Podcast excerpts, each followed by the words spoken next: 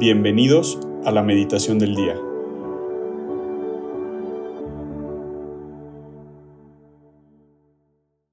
En el nombre del Padre, el Hijo y el Espíritu Santo. Amén. Ven Espíritu Santo, llena los corazones de tus fieles y enciende en ellos el fuego de tu amor. Envía Señor tu Espíritu Creador y se renovará la faz de la tierra. Oremos, oh Dios, que has iluminado los corazones de tus hijos con la luz del Espíritu Santo. Haznos dóciles a tus inspiraciones para gustar siempre el bien y gozar de su consuelo. Por Cristo nuestro Señor. Amén. Dios te salve María, llena eres de gracia, el Señor es contigo. Bendita eres entre todas las mujeres y bendito es el fruto de tu vientre Jesús. Santa María, Madre de Dios, va por nosotros los pecadores, ahora y en la hora de nuestra muerte. Amén.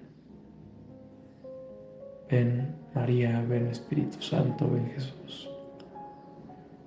Quiero pedir, les quiero pedir de manera muy especial que vengan en mi corazón y que vengan en los corazones y en la mente y en el alma de todos los que estamos escuchando esta meditación. Guíanos y ábrenos el entendimiento y el corazón para recibir, acoger y que dé frutos el mensaje que nos quieres dar. Llévate todo el miedo, Espíritu Santo, que venga el amor en lugar del miedo, que venga la fe y la esperanza. Hoy lunes 26 de septiembre vamos a leer el Evangelio según San Lucas, eh, capítulo 9, versículos del 46 al 50.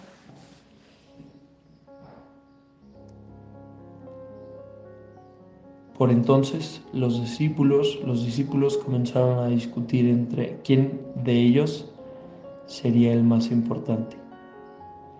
Jesús, al darse cuenta de lo que estaban pensando, tomó a un niño, lo puso junto a él y les dijo, el que recibe a este niño en mi nombre, me recibe a mí. Y el que me recibe a mí, recibe también al que me envió.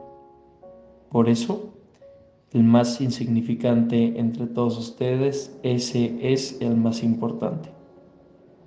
Juan le dijo, Maestro, hemos visto a uno que expulsaba demonios en tu nombre y tratamos de impedírselo, porque no es de los nuestros.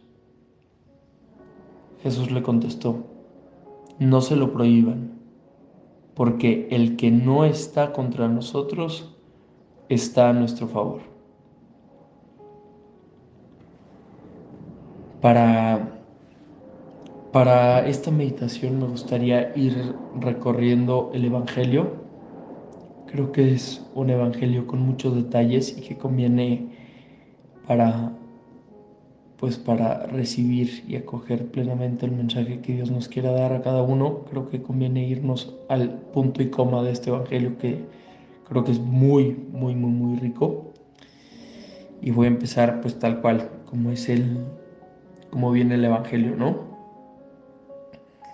La primera parte dice, entonces los discípulos comenzaron a discutir y discutían quién de ellos sería el más importante.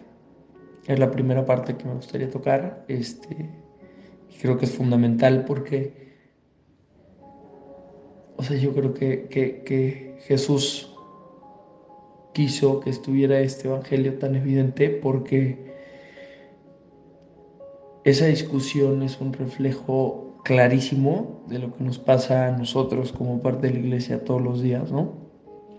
Y nos pasa a todos, en mayor y en menor medida. Pasa en los detalles importantes, sí, y pasa también en las cosas menos importantes también. Y es que discutimos y generamos al final una discusión, es un pleito que muchas veces lleva a una ruptura derivada del egoísmo, derivada del orgullo, derivada del yo y el yo humano.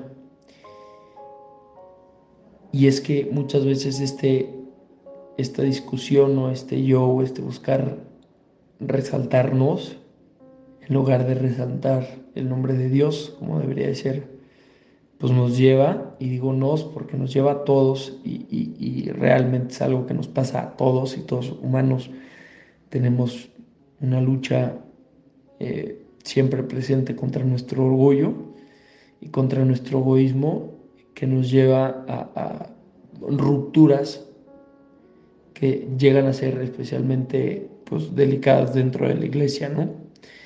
Digo entre la iglesia, refiriéndome desde, yo creo, desde los más altos niveles hasta los niveles más chicos, ¿no? Y es que discutieron quién sería el más importante. Y Jesús, inmediatamente al darse cuenta de ello, tomó a un niño, y esta parte me encanta, y lo puso junto a él y les dijo un mensaje súper poderoso. El que recibe a este niño, y estas son tal cual las, o sea, la transcripción de las palabras de Jesús, el que recibe este niño en mi nombre, me recibe a mí. Y el que recibe, y el que me recibe a mí, recibe también al que me envió. Por eso, el más insignificante entre todos ustedes es el más importante.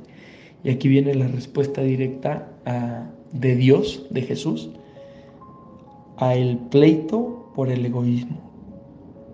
Y yo creo que Jesús anticipaba todos los, todos los pleitos que se iban a, desarrollar en nuestra iglesia, en, nuestro, en nuestras comunidades, por el egoísmo, que pues, tampoco nos debe asustar, no es normal, pero es normal para el mundo, no es normal para Dios, o sea, no debe ser normal entre las comunidades que deben buscar a Dios, ¿no? Y me encanta que Jesús pone un niño y el mensaje que, que da después de poner al niño es súper poderoso, porque dice, en él, en esa sencillez y en esa humildad, sí estoy yo lo que nos lleva a concluir, por el contrario, que cuando no está esa sencillez y, y esa humildad, Dios no está. Lo que nos lleva también a concluir que si dejamos que nuestro orgullo reine, va a dejar de reinar Dios. Y a mí el mensaje, este es el mensaje más fuerte que me da el Evangelio, es no dejes, y este es el mensaje que me da a mí, y, y pues invito a todos los que están escuchando a, a llevarse este Evangelio a la, oración y a la meditación para ver cuál es el que realmente les da a ustedes y el que me da a mí es, no dejes que tu orgullo y que tu egoísmo haga que deje de brillar mi luz en ti. Y también pues, los invito a reflexionar, ¿será que nuestro orgullo, será que nuestro buscarnos a nosotros, nuestro egoísmo está opacando la luz de Dios que quiere brillar en nuestras vidas y en, nuestra, en nuestro día a día. Y después terminamos con Juan, que le dice a Jesús, Maestro, hemos visto a uno que expulsaba demonios en tu nombre y tratamos de impedírselo porque no es de los nuestros. Y Jesús le contesta, no se le prohíban porque el que no está contra nosotros está a nuestro favor. Y aquí como que me encanta porque hay un mensaje, hay una parte que muchas veces damos como que no, no, un, punto muy concreto del Evangelio que muchas veces perdemos de vista, pero aquí dice, hemos visto a uno que expulsaba demonios en tu nombre. No lo hacía en su nombre ni en nombre de alguien más, lo hacía en nombre de Jesús. Y creo que esto es fundamental y los invito si quieren profundizar un poquito más, a mí me vino una luz muy padre. Y si tienen tiempo, los invito a, leer Efesios 4, del 1 al 13 o al 14. Y creo que me da mucha luz, da mucha luz esta última parte, este, sobre esta última parte, en el sentido de que no tengamos miedo. Y no tengamos miedo cuando veamos que algún hermano nuestro hace algo, pues, o sea, en la iglesia habemos muchos y habemos muchos carismas y muchos dones que son necesarios y son indispensables para llevar el mensaje de Dios. Y por eso los invito a leer esa parte de Efesios que San Pablo da una explicación muy buena de esto y una invitación a que no reine el miedo sino el amor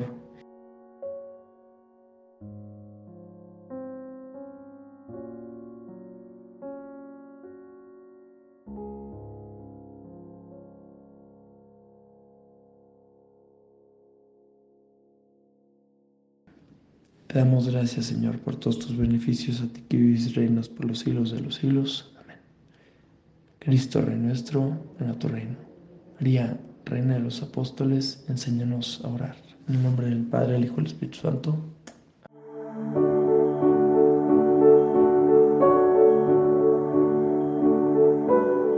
Mantengámonos atentos a la voz de Dios en este día y permitámosle que Él guíe nuestra vida. Nos escuchamos mañana.